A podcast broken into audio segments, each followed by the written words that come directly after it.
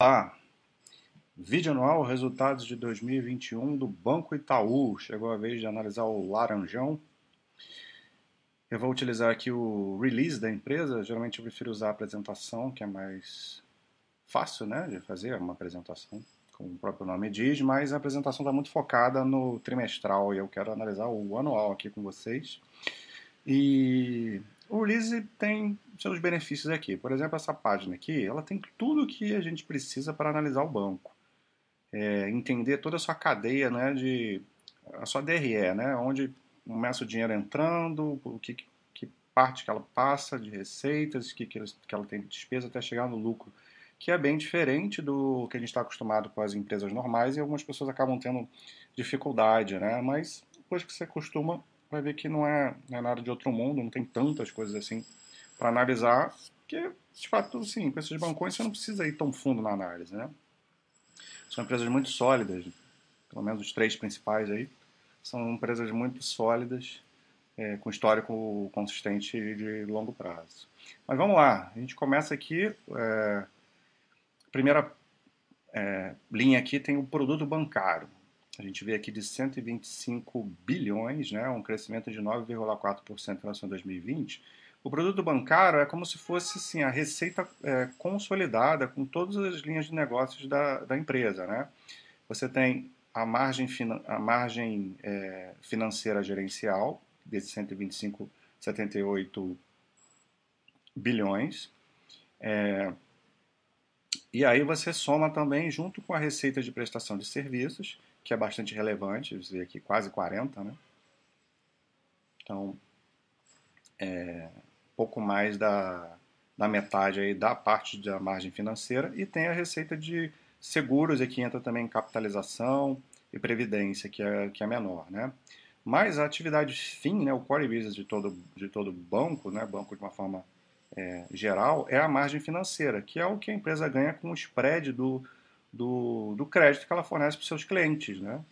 Então, o banco está sempre oferecendo crédito e é, para alguém, essa pessoa vai, em algum momento, ter que pagar, devolver esse dinheiro com juros né, ao longo do tempo. Então, o spread entre o, o que ela empresta e o que ela recebe de volta dá essa margem financeira, que é um valor bastante grande e o mais importante dos bancos. Dessa margem financeira gerencial, ela se divide em duas, só que a mais relevante, bem mais, é a, é, é a margem financeira com cliente, que desses 78 dá 70 bilhões.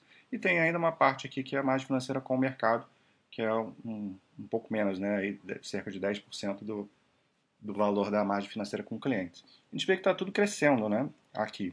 A margem total cresceu 11,5%, né, e isso tem muito a ver com o retorno né, da, do crédito. Né? 2000 e 20 tem suas peculiaridades, suas atipicidades, né?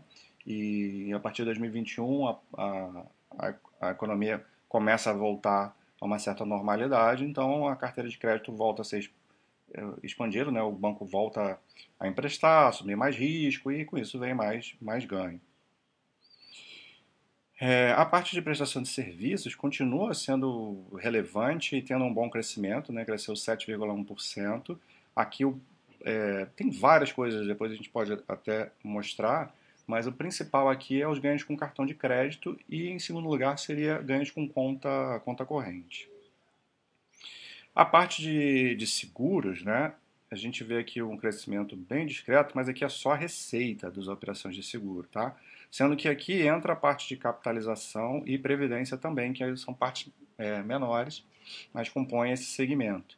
Aqui a parte de receita a gente vê uma, um crescimentozinho, mas a gente vai ver depois que o resultado da operação de seguros é, decresceu em relação a 2020 e isso está como a gente tem visto aí né, em todas as seguradoras, os bancos que, que trabalham com essa parte de seguros, todas elas tiveram queda por conta da, da Covid. Né? Em 2021 passou a ter muito é, sinistro relacionado é, à, à Covid, os seguros de vida, né, assim, por conta de morte, e a parte de, quando tem seguro de saúde também por conta do, do elevado número de, de internações, né, de, de intervenções, exames, etc. e tal. Então esse é o fator principal que é, prejudicou aí esse setor. Então isso forma o produto bancário, né, as receitas. Aí tem vem depois o custo do crédito, que é uma linha importantíssima do banco e que nos últimos tempos tem sido assim o grande fator, o mais relevante que está impactando os resultados, né? A gente vê uma, uma, uma, uma queda expressiva do custo de crédito, 33%, né? 20 bilhões desse custo comparado com 30 em 2020 isso tudo tem a ver com a despesa de provisão para créditos de liquidação duvidosa. O que, que é isso? Que a gente chama de PDD, né? É, de uma forma simplificada. É um, é um seguro, seguro entre aspas, né? É uma. É, você provisiona um dinheiro ali que você acha que tem risco de tomar é, calote do, dos seus credores, né? Então, em 2020, quando começou a pandemia, incertezas totais aí sobre o que aconteceria, é, com a economia, com o mercado, com os empregos, né, a vida das pessoas. E, e foi necessário fazer um provisionamento é, muito alto, acima do normal, que o banco nunca teve antes, que são esses 30 bi. Então, a gente já sabia que em 2021 ia começar a cair esse valor, né? E por isso essa diferença toda. Agora, no quarto trimestre, até ela voltou a aumentar um pouco, porque como acelerou a parte de, de crédito, né, da expansão da carteira, aí você corre um pouco mais de risco, você precisa dar uma provisionadinha a mais. Mas é esse fator, essa grande diferença aqui de 10 bilhões, que vai fazer com que o resultado final é, seja é, muito forte. Né? A parte de tipo de crédito tem o PDD que eu falei aqui, que é a principal linha, mas tem outras coisas aqui, né? O impairment, tem alguns descontos você vê que são valores bem menores. Né? Descontos concedidos seria é, toda vez que você tem um, você tem um crédito ali para cobrar né, do seu cliente, é, muitas vezes o banco ele vai renegociar a dívida né, é, para você pagar.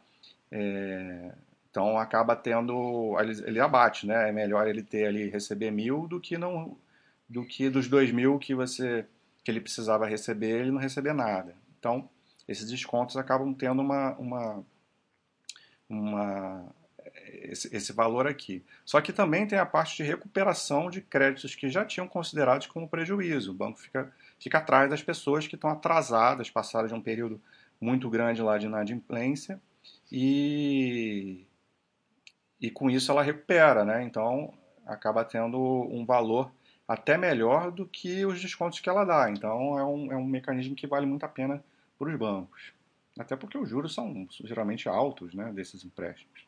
Então tem muita margem para ela negociar depois com o cliente. Então esse é o custo do crédito. Depois ainda tem outras despesas. Tem as despesas com sinistros, que tem a ver com os seguros, né? como eu falei ali. É... Você vê como, como aumentou, né? Tudo por conta da a maior parte da Covid, 18,2%. E, e aí tem as despesas, outra, as despesas operacionais do banco, né? A despesa com pessoal, despesa, a despesa administrativa, e a despesa com agência e, e, por aí vai, né? Aqui entra também outra, eh, despesas relacionadas a, a, a, juros, né? Até porque é, juros faz parte do, do, operacional de um banco, né? É, tributo, comercialização de seguro, né? O que paga de, de, de comissionamento. Então, tem esses gastos com despesa, que teve uh, nessa parte aqui um crescimento de 3,4%, mas muito abaixo do crescimento de outros tipos de receitas. Então a gente vai ver no resultado final uma eficiência melhor no banco. Aí vem aqui o resultado né, antes da tributação e finalmente aqui o, o lucro líquido, né, que seria esse resultado recorrente gerencial.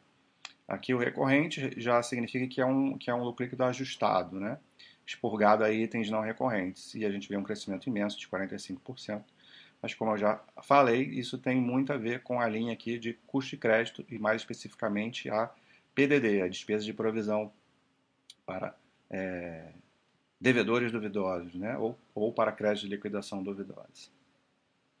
Então aqui a gente terminou a análise do, do banco. Né? Se você quiser, é, não precisa acompanhar mais o restante que eu vou falar aqui no vídeo, mas como é uma análise anual, uma análise da empresa, eu vou entrar em alguns detalhes para quem quiser estudar um pouquinho mais a fundo. Poucas coisas a mais aqui que a gente poderia analisar num banco além disso aqui, mas isso aqui é mais do que o suficiente. Então vamos seguir. A gente vai ter várias coisas que eu já falei aqui, da carteira de crédito, e eu vou passando aqui mais rápido. Aqui, isso aqui é legal a gente ver, que foi a projeção, né, o guidance que foi dado e se a empresa cumpriu. Né? A gente vê que a carteira de crédito tinha é, uma expectativa de, é, de crescimento mais otimista de 11,5%, superou muito, né, ou 18,1%. Que ah, no início do ano, é, os bancos estavam cautelosos, né, sem saber o que, como é que ia ser o desdobramento da recuperação, então acaba que é, a expectativa estava abaixo e acabou sendo muito promissor nesse, nesse sentido. Né? Então, o grande aumento da carteira de crédito vai, vai ter consequências aí é, na melhora da margem financeira e entre outras coisas que depois eu comento. Ó, aqui ó, dá até para ver, a expectativa da margem financeira com clientes entre 2,5 e 6,5 foi muito acima, né? Então tá tudo interligado margem financeira com o mercado, está dentro da, da, do intervalo é, maior aqui também. Ah, e o custo de crédito, né? Tinha uma expectativa de 20 bilhões, é, quer dizer, foi realizado 20 bilhões e a expectativa estava tava mais ou menos nesse, nessa meiuca aí, entre 19 e 22 bi. Receita de prestação de serviços ficou no intervalo mais, mais próximo do alto aqui, então foi, foi, foi positivo. É, e a despesa acabou ficando aqui no limite aí do que eles consideraram, né? 2%. Mas isso tem muito a ver com, com a despesa fora do Brasil. Se você for olhar aqui, é, Brasil já é, já é menor. Né? E aqui é o guidance e projeções para 2022. A gente já pode ter uma ideia do que esperar. Obviamente que isso pode não ser cumprido, né? Pode ser mais positivo ou mais negativo, como a gente viu aí em 21 algumas coisas sendo mais positivas do que era projetado. Então, se estima uma, uma, um crescimento da carteira de crédito ainda, né, de, uh, pode chegar até dois, dois dígitos, crescimento muito bom da margem financeira com, com clientes, entre 20 e 23. O custo de crédito, isso aqui que eu achei muito esquisito, né? Eu não entendi por que, que a expectativa é de um, de um provisionamento tão grande, né? Uma PDD porque 29 bilhões foi o que ela provisionou em 2020, no ano aí quando estourou a pandemia. E, e 25 foi 25 é muito acima do que foi agora em, 21, né? Então, é, a gente vê, né? Será que vai, vai provisionar isso mesmo, né? Se a gente for ver aqui, ó, só para a gente ter uma ideia, aqui é a página da, do, do Itaú no, no site, né? A gente vê o PDD histórico aqui, desde 2011, é, girou entre 20. A, média, a média é, é 20, se você considerar, né? um pouco acima de 20, um pouco abaixo de 20. Se você ver aqui, ó, um ano aqui muito atípico em 18. Mas até 2019, você pode dizer que a média é de 20 bi. Aí chegou 20, explodiu para 29, para 30, né? E 21 aqui já voltou para a média. Então, por que que é, eles estão querendo, estão projetando assim esse PDD tão alto, eu não sei, isso pode até atrapalhar o resultado da empresa, mas para a gente acompanhar ao longo do ano, né? Isso também pode ser revisado ao longo do ano. É uma postura bem conservadora que, que, que o banco está tendo. Prestação de serviços, eles continuam acreditando em, em um crescimento é, e, um, e um, uma despesa maior também, né? Então, é isso. Vamos seguir mais um pouquinho aqui, que tem outras coisas interessantes. A gente já falou bastante de margem financeira, não preciso repetir, de custo de crédito também. A qualidade. Aqui, a qualidade do crédito ela é importante por causa da inadimplência, né? E eu costumo olhar a essência na inadimplência acima de 90 dias. E a gente, historicamente, o banco consegue ter uma inadimplência bem baixa. Né? Essa, essa linha laranja aqui é a linha que mostra o, o total, né? o, o índice de inadimplência total. Aqui está por trimestre, mas ok, a gente vê que ele mantém mais ou menos esse nível aí, né? de dois, médio de 2,3, um pouquinho mais alto. Esse, esse aumentozinho aqui no fim do ano tem a ver com o retorno do crescimento da carteira de crédito. Como eu falei, tudo está interligado, né? Você dá mais crédito, você está assumindo um risco maior para ter mais retorno. Então é normal que haja um aumento da inadimplência, mas desde que esse aumento seja aí é, discreto, como é o caso, está tudo certo, está tudo controlado, né? vai trazer mais retorno. Então, de inadimplência aí bem, bem ok, bem tranquilo.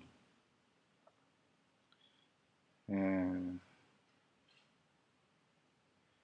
Aqui tem a parte de prestação de serviço, só para é, para mostrar para vocês da onde, que tipo de serviços, né, que o banco ganha dinheiro, né? Então, como eu falei, cartões de crédito e débito, os cartões em geral é, são a maior parte, né?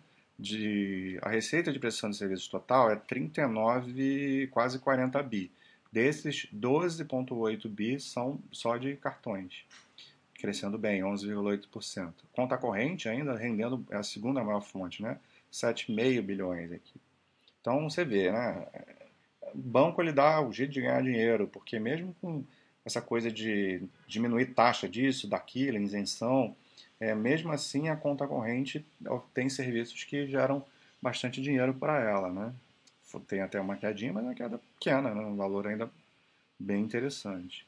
Vai ter administração de recursos, né, os fundos, os consórcios, a parte de assessoria financeira e corretagem, né, com os investimentos do, do, dos clientes, também tem uma parte relevante, e quase tudo crescendo, né, se você for ver. Mas aqui eu não quero entrar nesses detalhes, só para mostrar formas que a empresa ganha dinheiro com prestação de serviço e outros valores menores aqui. E aí no final, ela ainda coloca aqui o resultado de seguros, que é uma parte menor aqui, ó, quase é, você vê que aqui já não é lá na primeira vez, na primeira página que a gente viu, a gente viu a receita, né? Aqui ele já está colocando o resultado de seguros, aí você vê uma quedinha, né? Porque aqui já incluiu a parte de sinistros e, e gastos de comercialização. Então isso é a prestação de serviços e aqui mais para frente ele vai entrar em detalhes da parte de seguros aqui. Ó. Prêmios ganhos tem um crescimento aí de quase 9%, então a parte de prêmios está tá crescendo. Se você for olhar é, nos, entre os trimestrais, você vê um crescimento gradual, então é um retorno aí dessa parte, uma força maior da, da captação de clientes e de, de, de aumento do, do valor dos prêmios, né? É, então, ó, a receita aqui ainda cresceu um pouquinho. Receita de seguro de previdência e capitalização, 1,57%. Já tinha falado lá em cima. Só que aí vem os sinistros, né? um aumento bem grande de 18,2%. E aí você tem esse resultado aqui com queda e o resultado, o lucro né, do, do da parte de seguros caiu aí quase 7%. Mas isso aqui volta, né? Com, conseguindo ter uma melhoria na, na parte da pandemia, com esse crescimento de prêmios, a sinistralidade vai voltar é, ao, ao, ao, padrão. Na verdade, já está voltando, né? porque aqui a gente está olhando o anual. Então, se a gente vê a composição aqui dos sinistros, a gente vê que tem um pico aqui no segundo TRI de 2021, né? que foi naquela época lá da Delta, né? E, e depois foi caindo e agora no fim do ano caiu bastante, né? Aqui a parte da, da, o índice de sinistralidade. Então, a tendência é que seguros volte a performar bem. Parte de despesas, já falei, foi bem controlado, né? É, teve até um aumentozinho, mas bem abaixo do, da parte de receitas, e aí você traduz isso em uma melhora da eficiência, o índice de eficiência. Abaixo de 50 é, significa é muito forte a eficiência, e os bancos brasileiros têm isso. Né? Eu nunca vi isso em ban bancos do exterior, tem esses índices acima de 50, bem, bem acima. Né? E você vê aqui que o índice de, de, de eficiência acumulado né, dos 12 meses está caindo e chegando aqui a 43. É, e o do Brasil menor ainda, né, 40,7%. Então, muito boa o controle de eficiência. Isso também tem a ver com redução de gastos com, com agência, né? a, a digitalização dos bancos. A gente viu isso muito forte no Bradesco, né? o Bradesco ganhando, ganhando tração por conta da digitalização, né? por, por vários aspectos.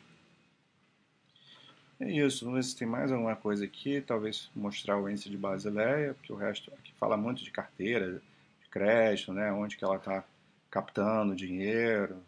São detalhes aí para quem quiser se interessar, mas eu acho que não precisa entrar nesse nível. E índice de Basileia, 14,7%, até 11 ali é, é, tranquilo, então isso aqui está é, tá bem, bem seguro, né? bem tranquilo, ainda mais com um banco forte desse. Né? É isso, gente. O resultado do Banco Itaú, resultado muito parecido assim, em linhas gerais, com o do Bradesco. Não tem nada, nenhuma surpresa aqui, né? A coisa que a gente já esperava, os bancões continuam aí sendo muito fortes. Então, um abraço.